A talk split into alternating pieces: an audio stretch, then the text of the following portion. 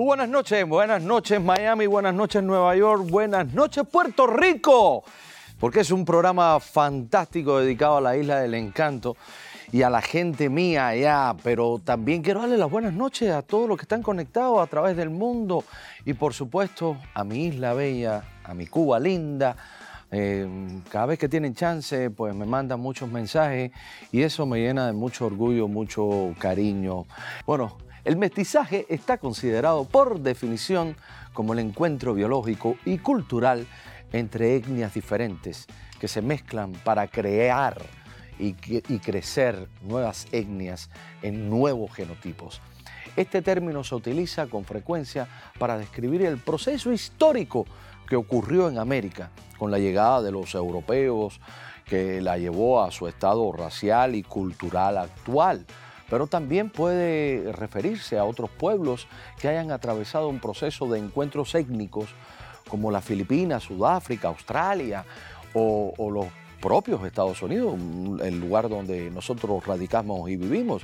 En la historia de las naciones modernas, el mestizaje ha sido influenciado por numerosos factores como el clima, las particularidades culturales de cada comunidad y otros aspectos que provocaron que el mestizaje ocurriera a diferentes ritmos y grados de profundidad en distintas regiones dentro de un mismo país. América Latina es el ejemplo más notable de este mestizaje, puesto que su población en sí es el resultado de esa mezcla étnica expandida por gran parte de su territorio. Indígenas, nativos, europeos, colonizadores, africanos, esclavos, braceros, asiáticos, se han fundido en este gran crisol para dar paso a lo que somos, ese vasto abanico de tonos, colores e identidad unidos por el castellano como idioma, el sincretismo como religión. Sí, ah, vez, cada vez que yo toco el tema religioso me pongo mal. Y por supuesto por nuestro estilo de vida. Pero este proceso no ha estado exento también de racismo, discriminación, donde la mezcla menos favorecida ha sido la de los indígenas nativos con africanos. Paradójicamente, los grupos más puros, antes de mezclarse, son eso, se dice que por siglos han prevalecido una tendencia blanqueadora de la piel a la hora de fundar una familia y tener hijos. Hay a los que tengan problema con eso, porque yo nunca lo he tenido. Al contrario, la mulata, una buena negrona. Oye, oye, niños, la mayoría de los políticos niegan este hecho alegando que, que somos un continente mestizo, consciente y orgulloso de ello. Pero muchas veces la realidad y los hechos se encargan de derrumbar ese discurso unificador. Las artes han sido las más beneficiadas por el mestizaje, pues la pintura, la literatura, la arquitectura, la música, el teatro, el cine que se produce en nuestra región lleva ese sello mestizo que las hacen tan originales, propias y auténticas, pero al mismo tiempo las vuelven profundamente universales. Cuba, mi país, el tuyo probablemente que lo estás mirando es una isla absolutamente mestiza, como su gente y su arte. Esa pequeña isla en el medio del Caribe ha producido más géneros musicales que continentes enteros. Nuestra música lleva consigo lo, español y lo africano con tonalidades clásicas para darle un sello mágico, el danzón, baile nacional cubano. Es el ejemplo más notable. Nuestro teatro, perdónenme, nuestro teatro también ha dado muestras fehacientes de ser mestizo en esencia y escena y ha producido grandes exponentes, tanto en su dramaturgia como en su interpretación. Esta noche tengo el gusto de conversar con una invitada que es un nombre imprescindible de este concepto y de nuestras tablas. Además, una amiga personal. Y eso me llena de orgullo. Por eso comenzamos a lo cortés, así. Dale, Titi, tíralo.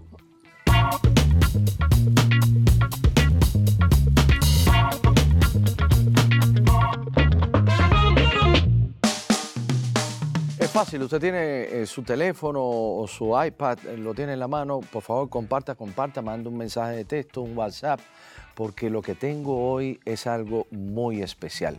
Mi invitada de esta noche es una espléndida actriz, nació en La Habana, estudió teatro, ha sido dirigida por grandes nombres de la escena cubana, ha hecho cine, televisión, ha impartido cursos y talleres de actuación, ha vivido más de la mitad de su vida en la isla del encanto, Puerto Rico. Su nombre es Dolores, pero todo el mundo le dice Lola. Reciban a lo cortés a Dolores Pedro Torriente. Ahí hay aplausos y todo. No te puedes, no te puedes imaginar cómo la gente está allá, ¿eh? Tampoco así, exagerando, que me quiere mucho, siempre me ha querido y me ha admirado mucho mi trabajo. Puerto Rico me quiere mucho ese país, lo, lo reconozco, esa islita que me abrió las puertas y que me ha dado y sigue dándome tantas oportunidades en mi corazón, eh, la llevaré por siempre, así que... Y, ¿Pero viniste acá a Miami a quedarte, acá en Miami? Mm, hay una gran interrogante, tengo, estoy en este momento de la madurez de mi vida, cuya edad no quiero mencionar. Si tú estás muy joven, mujer. Este, no entremos ahí, Tony. Me pongo como nerviosa, no sé lo que decir. Este, eh, pero no, no, vine realmente a un encuentro familiar. Hacía mucho tiempo que quería tocar base con, con familia cercana, muy cercana y, darme esta oportunidad después de pérdidas familiares y de pronto no pude entrar a Cuba por otras razones. Vamos a ir. Fin, quiero ir en esta entrevista paso a paso para ir increciendo. Así que lo que quería decirte era eso, que estoy aquí, pero si lo que toca en el guion de la vida es que me regrese a Puerto Rico con todo el amor. Pero estoy aquí con un signo de interrogación. Y si Miami quiere que yo esté un rato, yo estoy un rato. Por supuesto, por supuesto. Vamos a hablar después que termine la entrevista. Ya. Porque me late hacerte una propuesta. Ya. Tengo en mis notas, Repite eso, por favor. Me late hacerte una propuesta. Que tu esposa, por favor, ¿cómo se llama tu esposa? Que me cae re bien. Nila, Nila. Nila, por favor, toma nota de esto. A cámara nuevamente, por favor. Me late hacerte una propuesta. Recojan todos los medios lo que no se ha es indecorosa. No es indecorosa. Es de trabajo, no, sin Nila está, no, nada de indecoroso. mantente, mantente, mantente. Pero ya saben, ya saben. Repítelo otra vez, por favor. Hacerte una propuesta eh. que no es indecorosa. Gracias. Tengo en mis notas que vienes del seno de una familia muy particular. Sí. Porque ¿cómo está compuesta tu familia? ¿Qué hacen? Bueno, mi padre, que en paz descanse, eh, científico, eh, investigador de etnología y, folclore, Alberto Pedro Díaz. Eh, mi madre, María Dolores Torriente Figueroa, licenciada de historia, profesora universitaria, que también ya partió de este plano, graduada de la famosa escuela normalista en La Habana. Ella fue de la oh. primera generación de mujeres negras y mestizas graduadas de esa escuela. Dicen, creo que Celia Cruz también se graduó de la escuela normalista y creo que la Lupe también. Ah, es mi, eh, mi, círculo familiar inmediato. Esa es mi madre, mi padre. Eh, luego están mis hermanos, tú sabes, eres amigo, eres amigo de Alberto Pedro, también ya no está en este plano, gran dramaturgo contemporáneo importante, con títulos bien significativos de la escena cubana. Una de las grandes pérdidas de la cultura cubana, una leyenda y, un amigo entrañable de muchos años. Eh, Juan Pedro Torriente también, dramaturgo, escritor también. Lo que pasa que, bueno, Alberto dejó un legado un poco más extenso. Claro, yo con Alberto tenía... Y tú con Alberto tenías una, cercanía. Yo vivía muy cerca de Alberto Brecht, ahí en el Vedado. Ya. Entonces era, era muy común que si no nos veíamos en la unidad íbamos él, pasaba por mi casa. Lo sé, cariño. La, casa de, todos los artistas. y entonces mi difunta madre le tenía muchísimo aprecio y era de ese, de ese círculo eh, donde la, vieja Inés hacía el café y, nos gritaba y salgan de aquí muchachos y eso, esas son las cosas que no regresan. Sí. Pero bueno. Bueno. Déjame no ponerme sentimental ni darte chance a eso porque hoy estamos celebrando todo eso. Todo eso estamos celebrando. Toda la familia Pedro eh, Torriente, el legado que tienen en la Una cultura Una gran hermana también, Alina Pedro, que tampoco ya está en este plano, profesora de literatura y lengua hispana. Y tú. Y bueno, fíjense. Y dos hermanos también, ves que somos una familia. Eh, ¿Sabes el origen del apellido Pedro? Mm, yo no me atrevería a hablar, a pesar de mi hermano, de mi padre haber sido un investigador bastante, eh, con bastante eh, trabajo, bastante bagaje. Te diría que mis hermanos varones sí estaban más informados. Lo que sí sé acerca del árbol familiar es que vinimos de Nigeria. ¿De Nigeria? Sí, hasta donde tengo entendido, pero realmente si estuviera sentado aquí Juan Pedro y el, espíritu de Alberto Pedro donde estén, podrían dar más fe, un conocimiento más profundo. Estuvieron muy cercanos, mucho más cercanos a mi padre y Tú, sabes que un día le hago una entrevista a, José Luis Cortés, el, gran músico cubano, eh, de NG La Banda, y, venía de, de Iraquere, y, me dice, tú y yo somos familia.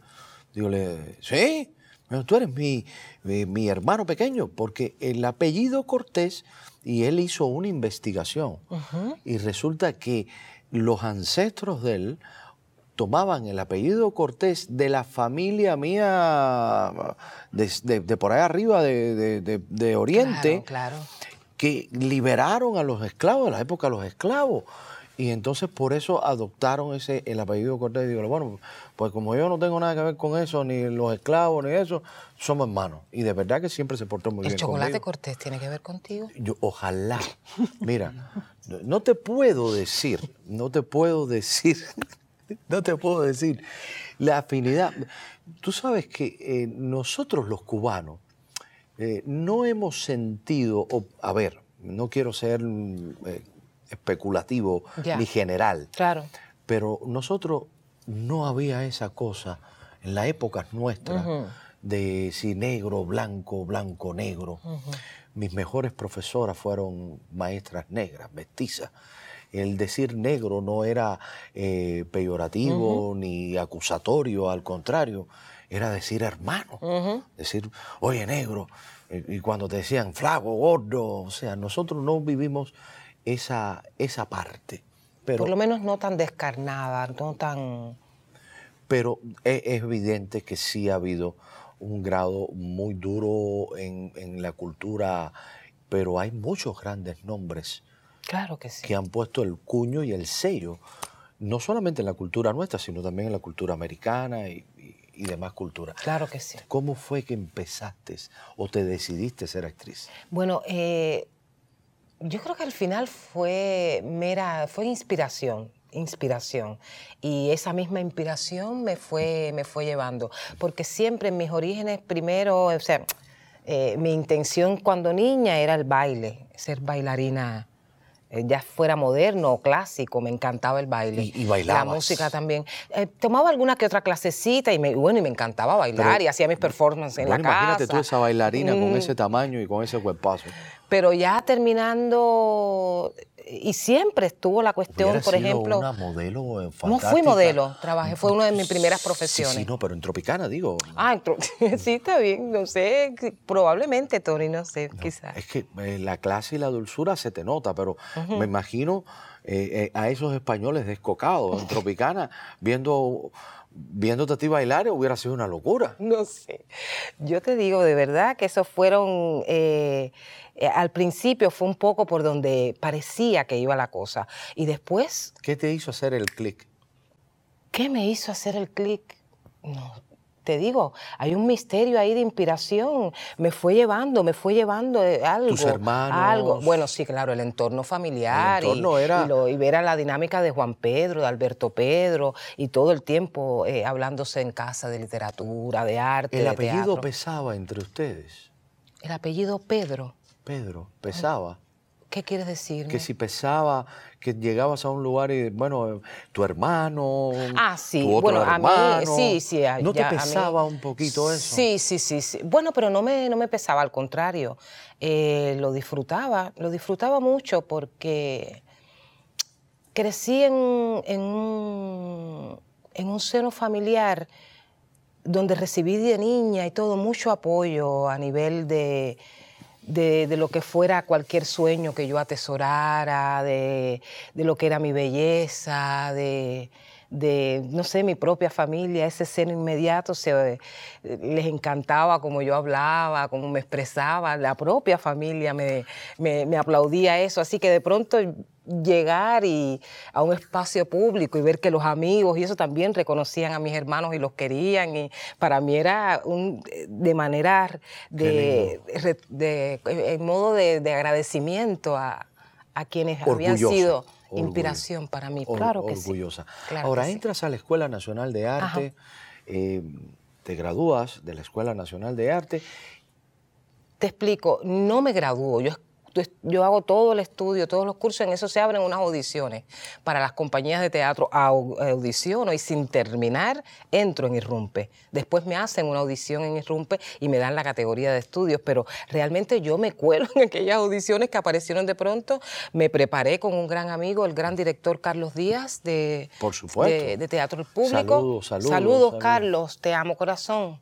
y allí empecé a trabajar directamente ya me audicioné ante eh, Roberto Blanco, ante mi, mi, gran amiga, ya en ese momento una actriz importante dentro de la compañía, Lilian Rentería. te convertiste en la élite de la élite del teatro. Bueno, no sé, no sé. Sí, sí, porque Oye, eh, eh, yo no tuve la suerte, y yo hice muchas cosas, pero yo no tuve la suerte de codiarme en las tablas en grupos de teatro con ese nombre y con ese peso, Teatro Enrumpe, el eh, Teatro Estudio, el público. Yo, yo no tuve esa suerte. Y admiro, y, te admiro por eso y, por los aplausos recibidos. Claro que sí, muy agradecida. Siempre. ¿No entras, Alisa? No, no, yo hice, me preparé me enteré muy tarde también. Ah, eso, bueno, en un momento, en esos años en Cuba, joven, con tanta ambición que está uno de, hacer cosas y tal, entendí que no, que no había, que bueno, el destino contra mí, soy casi como Romeo en Julieta. Pero nunca, soy un juguete del destino. que hubiera sido una cuestión de racismo ni nada de eso, ¿no? No, no. En ese momento, en el particular, no, no, no. Pensé que entonces no me habían dado la oportunidad porque entonces no, no me habían avisado con tiempo y no me había podido preparar. Ya hoy, en este momento de mi vida, hermano querido, comprendo que cada día tiene su afán, cada jornada trae su guion implícito y lo que te toca, te tocó. Por supuesto. Y lo que está para ocurrir, ocurre y que siempre está ocurriendo justo lo que tiene que ocurrir. Sí, lo que está para ti nadie te lo quita. Como dice el refrán, lo que no está para ti, aunque te ponga, y lo que está, aunque te quites. Oye. Así que hoy estoy tan agradecida de todos los caminos por lo que ese guion amoroso de la vida me ha llevado, que igual no me tocaba en ese momento, tenía que madurar en otras cosas, crecer en otras. También yo, yo siento que también fue una etapa, eh, independientemente de mucha creación, de mucho talento, por, por donde quiera que tú dabas una patada, había un talento oh, increíble. Maravilloso, maravilloso. Y en el mundo, no solamente en el mundo teatral, en la televisión, en el cine. En la pintura, Pero también había este, este sistema de evaluaciones y, de, y, de, y de graduaciones, vamos a decirlo, que limitaron a mucha gente que después triunfaron. claro. Porque al final, como dices tú, no importa los, los, tropiezos que te ponga la vida, tú los vas a superar. Y, fue el caso de Isabel Santos, de Taimí Alvariño Veloz, que no entraron a la escuela o, salieron de la escuela eh, en, edades tempranas, ¿no? Por motivos y razones de aquellos profesores que no vamos a mencionar. Sí, para Pero al final son actrices de primer, primerísimo nivel. No, olvídate. Muchos te recordamos por un programa de televisión que se llamaba Acapela. ¿Qué, te, ¿Qué, te, aportó ese espacio? Bueno, primero, eh, aún más eh, familiarizarme con el medio de la televisión. Hasta ese momento mi formación era puramente de teatro. Así que dialogar con una cámara fue una experiencia, agradezco, aprovecho que tan dulcemente hayas traído a, a Capela acá porque es un momento para darle las gracias a mi gran amiga Lilian Rentería, actriz. Y, que considero también, desde mi percepción, una gran directora. Aquí estoy, querida amiga, dirígeme, este, porque tiene ideas preciosas. Ahora vi unas fotos hace poco. Oye, Beso, tú sabes que ese era el amor mío cuando era niño. Eh, sí, el, hicimos un ícono de belleza, imagínate. Hicimos los sobrevivientes. Claro, claro. Y, yo era un nené y, la miraba así, yo me quedaba así con la boca Hermosa. Y un ser humano tan, tan noble, tan dispuesto para, para su familia, para sus amigos. Es, y de una sensibilidad, yo creo que es una gran directora. Pero bueno, ahí lo dejo.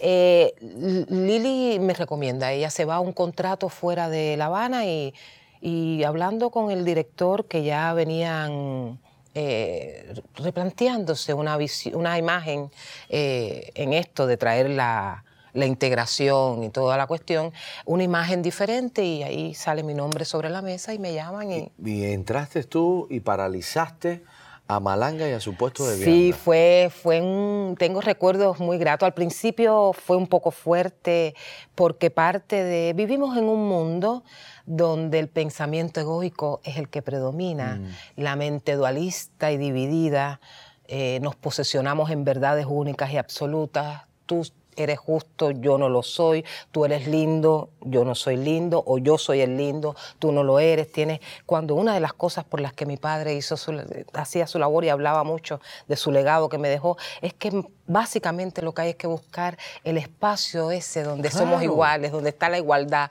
de oportunidades, independientemente de tu credo, independiente de tu preferencia sexual, independientemente de tu color de piel. Entonces yo pienso que más que como estamos en estos momentos tan sensibles, ir encarnadamente a determinado hecho particular, aquel me dijo, aquel, no quiere decir que no expresemos lo que, pero ya pienso que es un momento de ir buscando ese espacio amoroso donde todos nos encontramos, ese espacio de igualdad de oportunidades, Por no importa qué. Cada quien tiene su espacio. Mira, te cuento que a, mí me costaba muchísimo trabajo. ¿En qué sentido? Yo tenía eh, la gente de joven, no ahora que ya soy un tembón, eh, un, un tema que te mantenga. Bueno, pero mira, a ver, porque eso puede aplicarme a mí. Yo no voy a entrar en ese tipo de discurso ahora contigo, porque yo puedo levantarme a ir con tu esposa y sentarme allí, llorar con ella y decirle no salgo más a cámara, pues una falta de respeto, este cuestionamiento de la edad ahora aquí. No, pero mira, me pasaba de muchacho que, que eh, siempre tenía el estigma, el sello, de que este tipo es una cara bonita, qué ah, bonito es y no sé qué. Y entonces estaba yo siempre a cuesta tratando de demostrar que era más que una cara bonita. Que había un actor, que había un, una gente con lo talento. Sé, querido amigo, lo sé. Y entonces tenía que luchar contra eso. No, no, no. A él ponlo de galancito, ponlo para acá, porque es bien, mírale la cara, qué lindo. Entonces eh, era, era lo contrario, tenía que luchar contra eso. Y me costaba muchísimo trabajo. Y me creaba un estado de ansiedad que aquí le llaman estrés. Pero en Cuba era desespero, coño, por demostrar que tú tenías lo que tenías. E, e, era, era muy... Y por eso qué bueno que lo traes. Desde ahí, no posesionarte tú en tu historia, en tu guion que viviste, eh, con esos espacios desafortunados, y yo en los míos, con mis espacios desafortunados, tú me tiras a mí, yo te tiro a ti, tú tienes el derecho. No, no, no, precisamente esa tristeza, traspólala para que puedas comprender la mía, ahí es donde nos encontramos. Perfecto. Y ahí es donde conectamos con la esencia que somos divina y amorosa, que somos todos. Y yo pienso que en estos momentos, mientras más podamos dar un pasito atrás y conectar donde ese espejo te está reflejando un dolor para ti en otro escenario, quita el espejo y quédate con ese dolor y conéctate con lo más elevado que al final somos y es para donde vamos todos, silencio y paz eterna. Entonces... Hablando de eso mismo, amigo televidente, aprende, escribe, dale rewind para atrás cuando se acabe el programa, que estamos delante de una maestra. no. ¿Ok? Soy vehículo. No, no diga que no te lo dije. Inspiración, inspiración. Escríbelo en piedra que no se borra. Estoy con Lola y no es la trailera, es la de alto nivel y vuelo. Vámonos para allá. Gracias. Regresamos.